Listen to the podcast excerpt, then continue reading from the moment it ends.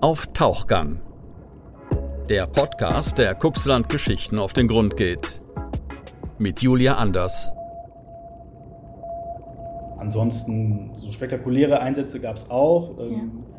2017 meine ich, im Februar war das. Da haben wir eine Verfolgungsfahrt auf der Autobahn gehabt, mit, ähm, wo die flüchtenden Täter uns mit Diebesgut und massiven Feldsteinen uns beworfen haben aus dem Fluchtfahrzeug. Also quasi Alarm für Cobra 11 in, tatsächlich mal in echt mit äh, wirklich Geschwindigkeiten mit weit über 250 äh, km/h bei nasser Straße und Regen und quer durch die Botanik überall hin.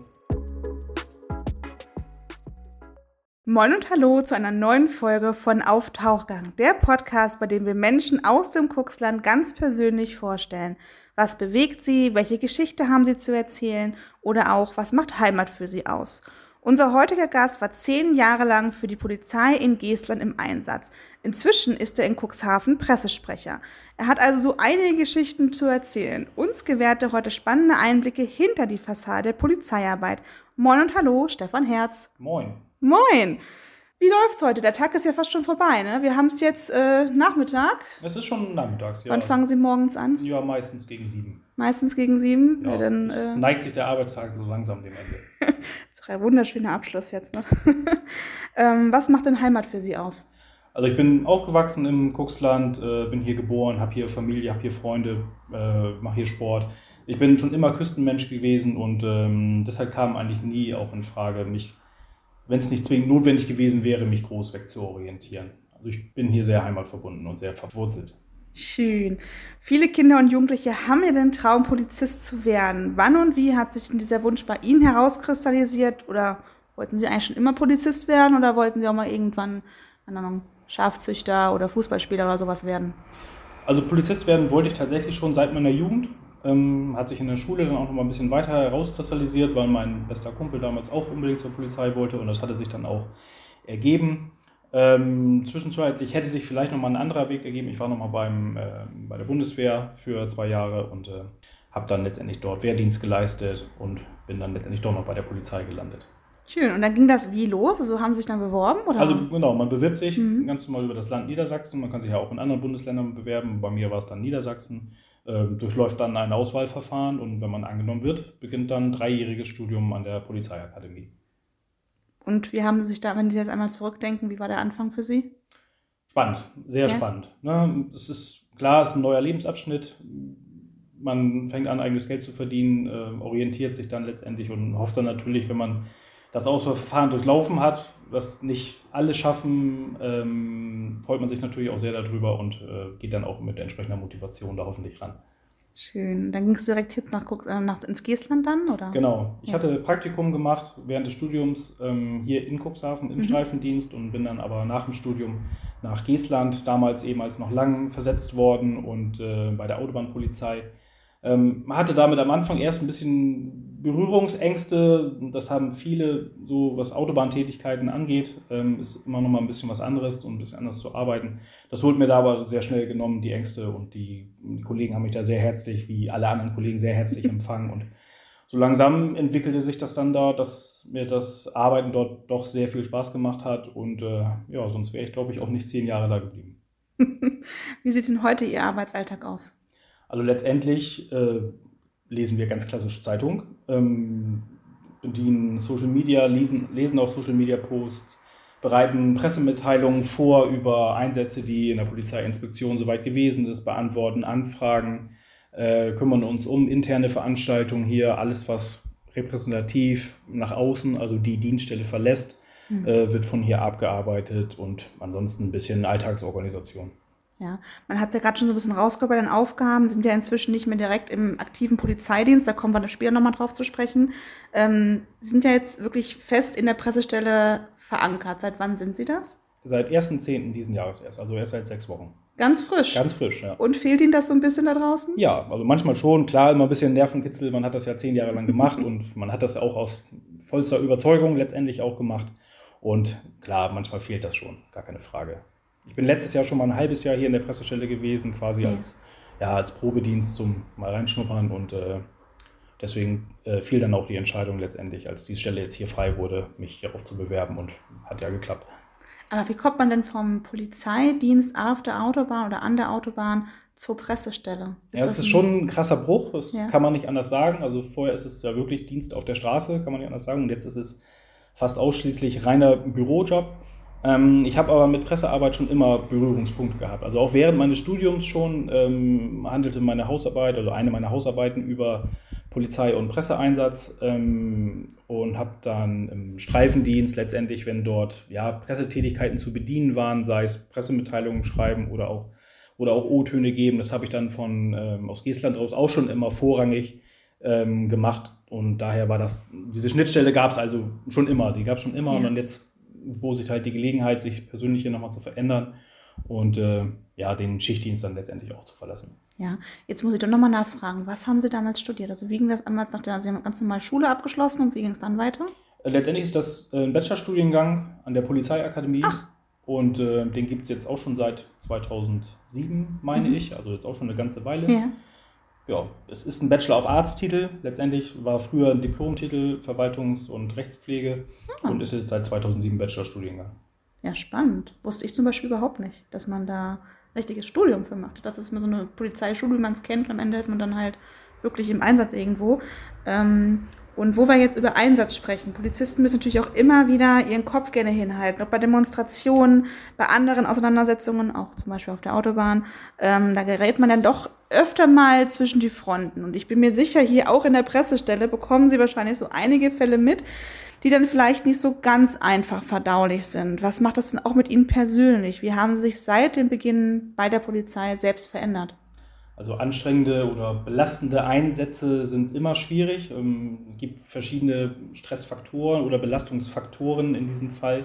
Persönlich fand ich immer Einsätze mit, äh, wo äh, Kinder verletzt wurden oder Kinder gefährdet worden sind, fand ich persönlich immer am schlimmsten ähm, waren auch belastbar, sehr belastbare Einsätze und ähm, wichtig ist das gute Umfeld, um damit klarzukommen. Damit meine ich einmal die Kollegenschaft, die ganz viel auffängt und mhm. äh, auch ganz viel auffangen kann. Es ist, nichts ist besser, als über Fälle, über belastende Sachen zu reden, zu sprechen, das nicht in sich reinzufressen. Und der ganz andere klare Faktor ist das persönliche Umfeld, Freunde, Familie, die, ähm, wenn schwere Einsätze oder belastende Einsätze gewesen sind, die einen auffangen können. Ja. Was das mit mir gemacht hat, man bekommt natürlich andere ähm, Sichtweisen auf, auf, auf die Bevölkerung, auf einzelne Bevölkerungsgruppen, über das Leben an sich tatsächlich, wie mhm. manches abläuft und gerade so Autobahntätigkeiten oder Verkehrstätigkeiten, wo es um viele Verkehrsunfälle zum Beispiel geht, bekommt man auch mit natürlich, wie schnell auch alles vorbei sein kann.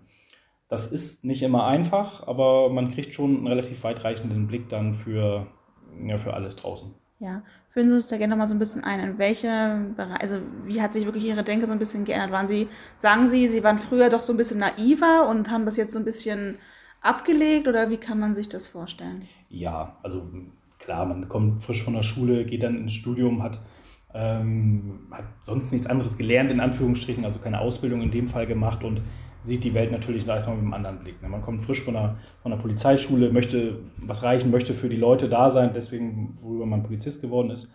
Ähm, man bekommt dann aber auch natürlich viele Einsätze mit, wo die Leute die Hilfe zum Beispiel auch gar nicht wollen.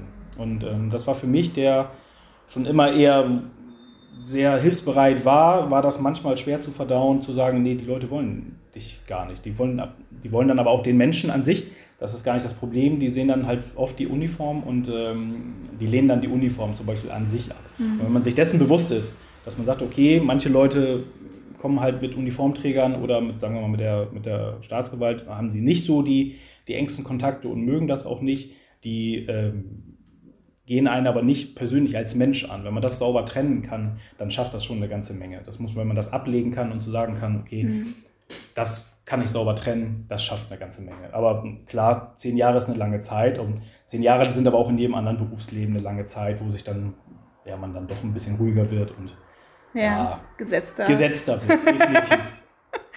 Ähm, Sie haben es gerade schon so ein bisschen so angedeutet, wie Sie abends im Grunde abschalten. Das heißt, Sie gehen im Grunde hier raus. Es ist bei Ihnen dann auch so, Sie schalten, Sie, Sie locken sich dann wahrscheinlich auch aus, sind dann raus, lassen die Tür hinter sich zufallen und können Sie dann sofort abschalten oder ist das bei Ihnen auch teilweise wirklich sehr, sehr schwer? Das ist bei mir schwer. Das war aber schon immer in meiner Natur, mhm. ähm, dass ich sagen würde, okay, ich, also ich will nicht sagen, ich bin immer im Dienst, mhm. aber äh, manchmal bin ich das dann tatsächlich doch und das kann ich manchmal auch zum Leidwesen meiner Familie nicht ganz abschalten. Ähm, also es ist nicht so, dass wenn ich hier aus der Tür rausgehe oder durch, durchs Tor fahre, dass ich alles abschalten kann. Das ist auch im Polizeiberuf gar nicht möglich. Also den, den strengen Feierabend, selbst wenn man jetzt einen ganz klassischen Bürojob hat, so wie ich jetzt, den gibt es manchmal auch nicht. Es mhm. gibt immer Situationen, es gibt immer Einsätze, wo man auch nach Büro noch äh, was zu tun hat oder alarmiert wird, zum Beispiel, wenn irgendwelche größeren Einsätze sind, auch nachts oder am Wochenende. Mhm. Also den ganz strengen Feierabend gibt es eigentlich gar nicht. Ja. Würden Sie denn, wenn Sie jetzt einmal zurückschauen, ähm, diesen Beruf trotzdem immer wieder wählen? Und wenn ja, warum? Aus persönlicher Motivation würde ich es immer wieder machen. Ich weiß, dass manche das anders sehen, aber ich würde es immer wieder machen, weil das positive Feedback, was wir immer bekommen haben oder auch immer bekommen, dem negativen Feedback weit überwiegt, wirklich weit überwiegt. Es gab viele wirklich schöne Einsatzanlässe, wo ähm, Leute sich ausgiebig wirklich bedankt haben, aus Herzen wirklich bedankt haben und dann solche Momente, die pushen einen immer auch wieder nach vorne. Mhm. Und ähm, ich bin aus der Motivation Polizist geworden, Leuten zu helfen und das habe ich hoffentlich eigentlich auch immer ganz gut geschafft im Rahmen meiner Möglichkeiten und ähm, also ich würde den Beruf tatsächlich immer wieder wählen. Klingt auf jeden Fall sehr, sehr, sehr schön. Ähm, wie weit bekommt man denn eigentlich, wenn man jetzt in der Ausbildung drinnen ist? Ähm, und man weiß ja eigentlich, was dann auf einen selbst und auf die Kollegen und Kolleginnen zukommt. Ähm, bekommt man da auch gewisse, also Handwerkszeuge an die Hand gelegt, um entsprechend dann auch solche Momente abzuschalten, bekommt man ein gewisses, ähm, ja, so, so ein Training, auch im Grunde schon fast fürs, fürs, fürs Gehirn, das einfach runterzuschauen. Oder was, wie genau kann man sich diesen Teil der Ausbildung vorstellen? Ja, also es gibt schon sehr differenzierte Studieninhalte, also es ist jetzt nicht nur wirklich Einsatzlehre, Einsatztraining, sondern auch wirklich sehr differenzierte Schulungen im Bereich Soziologie, Psychologie, und ähm, soziale Kompetenz und letztendlich dann auch wirklich gibt es auch genug Lehrgänge während des Studiums schon und auch im Nachgang zum Beispiel zum Umgang mit äh, polizeidiensttypischer Stressbelastung letztendlich. Ja. Es gibt diverse ähm, interne Angebote, äh, wie man, wenn man mit belastenden Einsätzen vielleicht nicht gut auskommt, an wen man sich wenden kann. Es gibt Seelsorger immer, wenn irgendwas ist. Ähm, also man wird auch im Studium schon ähm, gut auf ähm, das Leben nach dem Studium vorbereitet. Natürlich kann ein, ein, ein, theoretisches Studium niemals das widerspiegeln, was draußen auf der Straße in, in echt, in Anführungsstrichen will ich es mal sagen, los ist. Da wird es immer eine Diskrepanz geben, das ist aber auch ganz normal. Ja, ähm, wenn Sie jetzt mal auf alle Ihre Jahre in der Polizeiarbeit zurückschauen, an welche Anekdoten, kuriosen oder auch einfach besonderen Fälle können Sie sich denn heute noch sehr, sehr gut erinnern? Also es gibt schon einige Fälle, die ich fast eins zu eins wörtlich nacherzählen könnte, gute wie wie schlechte. Suche sich Einsätze. gern mal so ein, zwei raus, wir haben ein bisschen ähm, Zeit. ein, ein, schlimmer, ein sehr schlimmer Einsatz war zum Beispiel ähm, äh, ein kleines Kind, ähm, was ähm, durch, durch krankheitsbedingt, ich glaube es war drei Jahre alt oder sowas, krankheitsbedingt innere Blutung entwickelt hatte und äh, ja, daran verstorben ist und ich als erster Beamter da vor Ort war ähm, und auf die Mutter traf, die verständlicherweise noch vollkommen aufgelöst war. Und ich war auch alleine unterwegs in, in diesem Fall und war selber gerade erst äh, kurze Zeit Vater geworden. Das war heftig. Das war wirklich heftig. Der Anblick war schlimm. Ich habe schon viel Schlimmes sehen müssen, faktisch, aber das hat dem Ganzen echt die Krone aufgesetzt. Da habe ich mhm. sehr dran zu knabbern gehabt. Auch ähm, innerhalb meiner Familie dann, die mir dann einen tollen Rückenhalt gegeben hat, die Kollegen auch alle tollen Rückhalt gegeben hat, weil die alle wussten, dass ich relativ frisch Vater war. Ähm, aber das war nicht ohne. Das war wirklich heftig mhm. und mich, die, die Bilder dazu vergesse ich nie. Das werde ich niemals vergessen. Das ist einfach so, ähm, das brennt sich ein. Ähm, als ich damals hier im Praktikum war, das wär, war ja noch wirklich während des Studiums, also im zweiten Jahr des Studiums geht man ins Praktikum, in, auf, die, auf die Streifendienststellen. Da war hier im Cuxhavener Bereich, so Höhe des Tierheims, war ein ganz, ganz, ganz schwerer Verkehrsunfall. Mein erster wirklich schwerer Verkehrsunfall, wo wir hingekommen sind, wo wir auch quasi eigentlich die ersten Einsatzkräfte vor Ort waren, noch vor der Feuerwehr oder dem Rettungsdienst. Und ähm, bei dem Unfall damals sind auch drei junge Menschen ums Leben gekommen, 16, 17, 19 Jahre alt.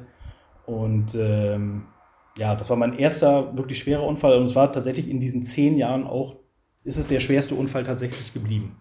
Und auch da, ich werde da die Gesichter nicht vergessen, auch von den anderen Rettungskräften und sowas. Und von den Eltern vor allem hinterher, als es dann um Angehörigenbenachrichtigung und sowas geht. Mhm. Das vergisst man nicht. Das vergisst man wirklich nicht. Ähm, ansonsten, so spektakuläre Einsätze gab es auch. Ähm, ja.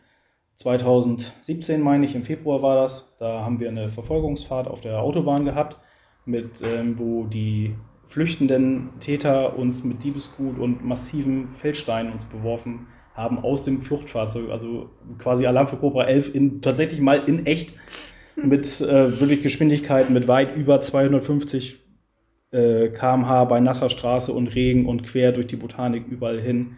Das ist als ähm, versuchter Mord zu unserem Nachteil tatsächlich angeklagt worden. Die sind auch ermittelt worden, Gott sei Dank, und sind dafür verurteilt worden. Ähm, das werde ich auch niemals vergessen. Niemals vergessen. Das war so in Anführungsstrichen herausragend spektakulär. Das ja. ist ähm, das ist schon irre. Und Gott sei Dank ja natürlich auch nicht alltäglich. Ähm, an schönen Einsätzen ist es zum Beispiel immer ähm, wirklich sehr herzlich, wenn die Leute sich bedanken. Ähm, herausragend auch hier sind, äh, sind Einsätze zum Beispiel, wo ähm, ja, zum Beispiel kleine Kinder verloren gehen im Rahmen von Spaziergängen, Ausflügen oder sowas alles oder weil, weil die tatsächlich ja, ausgebüxt sind oder sowas und wenn man dann den, ähm, den Eltern die, die Kinder zurückbringen kann und sowas, ähm, diese Dankbarkeit, die man dann sieht, ist es das ist einfach toll. Das ist wirklich einfach toll. Das motiviert einen, das schubst mhm. einen unglaublich. Selbst wenn der Tag noch so schlecht Daraus gewesen speist man dann auch Aber so, richtig, ja, ja. Da, da speist man richtig, das pusht einen so nach vorne und das hilft un, ungemein. Ja. Ungemein. Oder wir hatten mal einen Einsatz, aber ging es um einen Einbruch bei einer, bei einer Dame, so mittleren Alters, aber eingebrochen worden und die war ähm, Hartz-IV-Empfängerin. Ähm, und äh, da war Bargeld gestohlen worden. Das, was sie quasi für den Monat zum, zum Leben hatte. Ähm, vollkommen aufgelöst, die gute Dame, ähm, ganz, ganz herzlich gewesen. Letztendlich hat sich tausendmal bedankt, dass wir da waren, dass wir es nur aufgenommen, aufgenommen haben, diesen Eindruck aufgenommen, was ja unser Job eigentlich nur ja, war. Ja. Faktisch, da waren aber wirklich so herzlich. Ähm, die ist hinterher, ich glaube zwei, drei Wochen später oder sowas, ist die nochmal zur, sichtlich nervös, nochmal zur Dienststelle gekommen und hat eine Dankeskarte vorbeigebracht und Schokolade vorbeigebracht. Und das ist ja auch schon immer die Sache, es gibt im Beamtengesetz so Annahmung von Belohnungen und Geschenken. Ne? Wir dürfen ja keine, keine Geschenke an sowas annehmen, weil aufgrund so von Beschäftigkeitsrichtlinien mhm. letztendlich. Ähm, und dann aber sagen zu müssen, so, wir dürfen es, so herzlich das gemeint ist, wir dürfen es wir dürfen's wirklich Schwer, nicht annehmen. Ne? Wir spenden sie es an, bringen es zum, zum Kindergarten oder zu der Schule oder irgendwas. Aber nichtsdestotrotz diese, diese Dankbarkeit dann letztendlich zu sehen, das ist einfach toll. Und das bringt einen eigentlich auch immer wieder nach vorne. Ich könnte noch 100 weitere Geschichten erzählen, und, aber das sprengt dann auch irgendwann den Rahmen.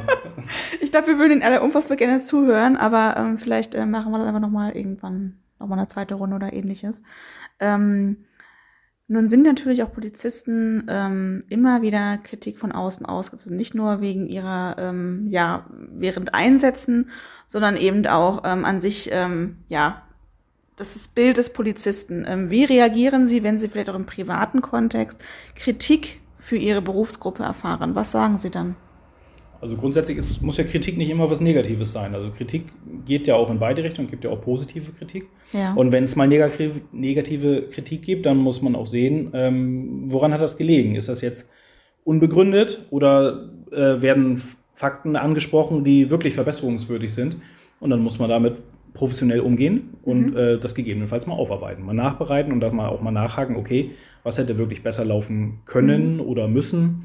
Ähm, es sind alle Menschen, es gibt immer, keiner ist perfekt, wir sind ja nur auch keine Maschinen und ist teilweise gerade im Streifendienst äh, muss man Entscheidungen innerhalb von Sekunden treffen können und dann erwartet, jeder erwartet, dass die Entscheidung goldrichtig mhm. war, dass alle, dass die Entscheidung richtig war, menschlich wie rechtlich zum Beispiel und das ist, das ist manchmal einfach nicht möglich. Und wenn dann aber Sachen ja kritisiert werden, dann arbeitet man das auf. Das ist manchmal natürlich nicht ganz einfach. Und mm. gerade wenn man dann äh, ja im persönlichen Umfeld vielleicht mal angesprochen wird, so, so und so ist das gewesen. Oder ähm, ganz oft wird ja in Anführungsstrichen die Polizei kritisiert und nicht aber der einzelne Beamte oder der einzelne Einsatz. Das sind dann, wenn dann Kritik an einen herangetragen wird, das sind Sachen, die betreffen einen persönlich schon ja. gar nicht. Und auch einsatztechnisch hat man überhaupt nichts, meinetwegen, damit zu tun. Kann da also auch überhaupt nichts zu sagen. Die Leute mhm. erwarten aber permanent eine Antwort und auch eine zufriedenstellende Antwort in der Regel. Und wenn man dann sagt, ich muss das nachbereiten, ich muss das zum Beispiel prüfen oder ich muss das an denjenigen weitergeben, der dafür auch zuständig ist. Das stößt dann manchmal vielleicht nicht sofort auf Verständnis. Mhm. Ähm, wichtig ist aber, dass man solche Kritik nicht ähm, haltlos stehen lässt, sondern dass man sich der Sache auch annimmt und sagt, okay, wenn was zu kritisieren gibt, prüft man das nach und entweder stellt man fest, ja, okay, man hätte was besser machen können. Ja. Oder Kritik ist auch mal unbegründet. Und dann muss man das zurückspiegeln und spiegelt das dann auch so zurück. So, so und so ist das gelaufen. Das sind bestehende Richtlinien oder rechtliche Vorgaben, an die sich zu halten sind. Und dann ist die Sache erledigt. Ja. Diese Erfahrung sprießt gerade praktisch förmlich aus Ihnen heraus. Ich kann das richtig sehen. da hat jemand schon einiges gesehen und erlebt. Ähm, wenn Sie jetzt Menschen vor sich haben, meist dann ja auch doch etwas jünger, die sagen, okay, wir möchten jetzt gerne, ähm, wir möchten jetzt gerne in den Polizeiberuf ähm, einsteigen. Welche persönlichen Eigenschaften sollte man da auf jeden Fall mitbringen?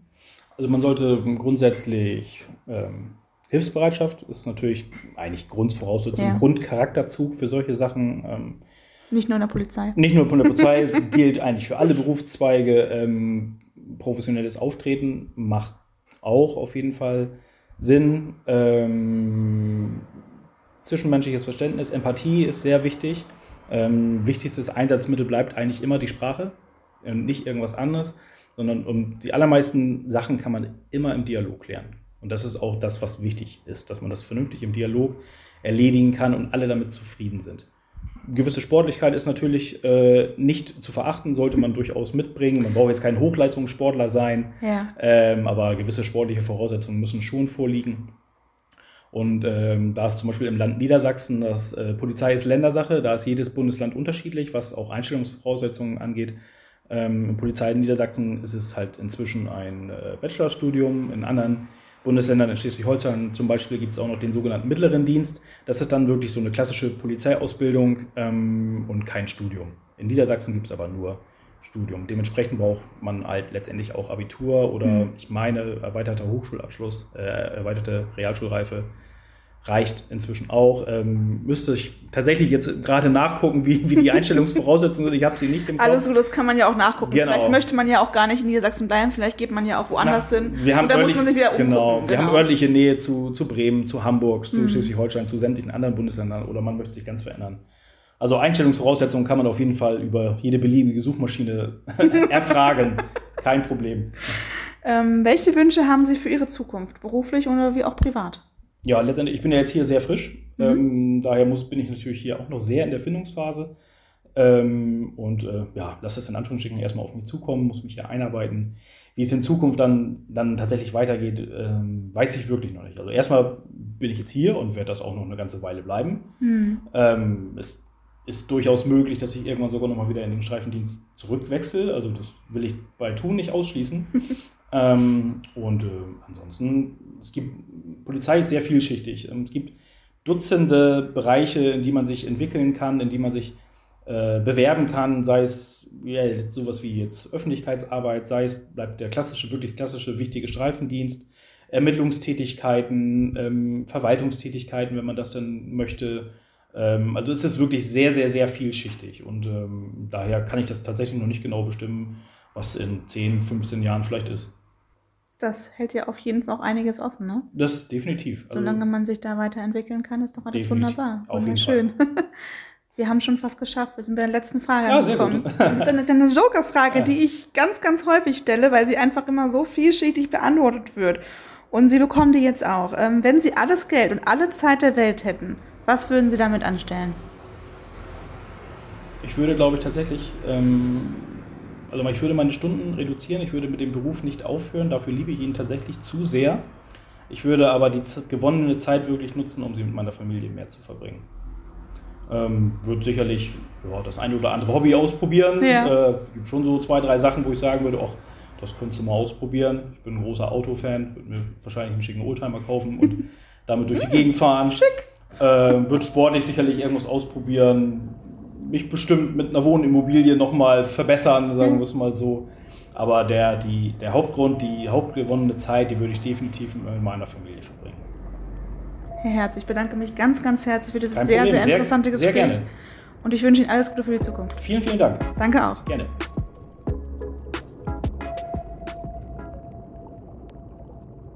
Ja, und damit herzlich willkommen hier oben zurück an der Oberfläche. Wir hoffen, euch hat der heutige Tauchgang gefallen. Wenn ja, dann empfehlt uns sehr gerne weiter und lasst uns auch gerne ein Abo da, dann verpasst ihr auch keine neue Folge, keinen neuen Tauchgang.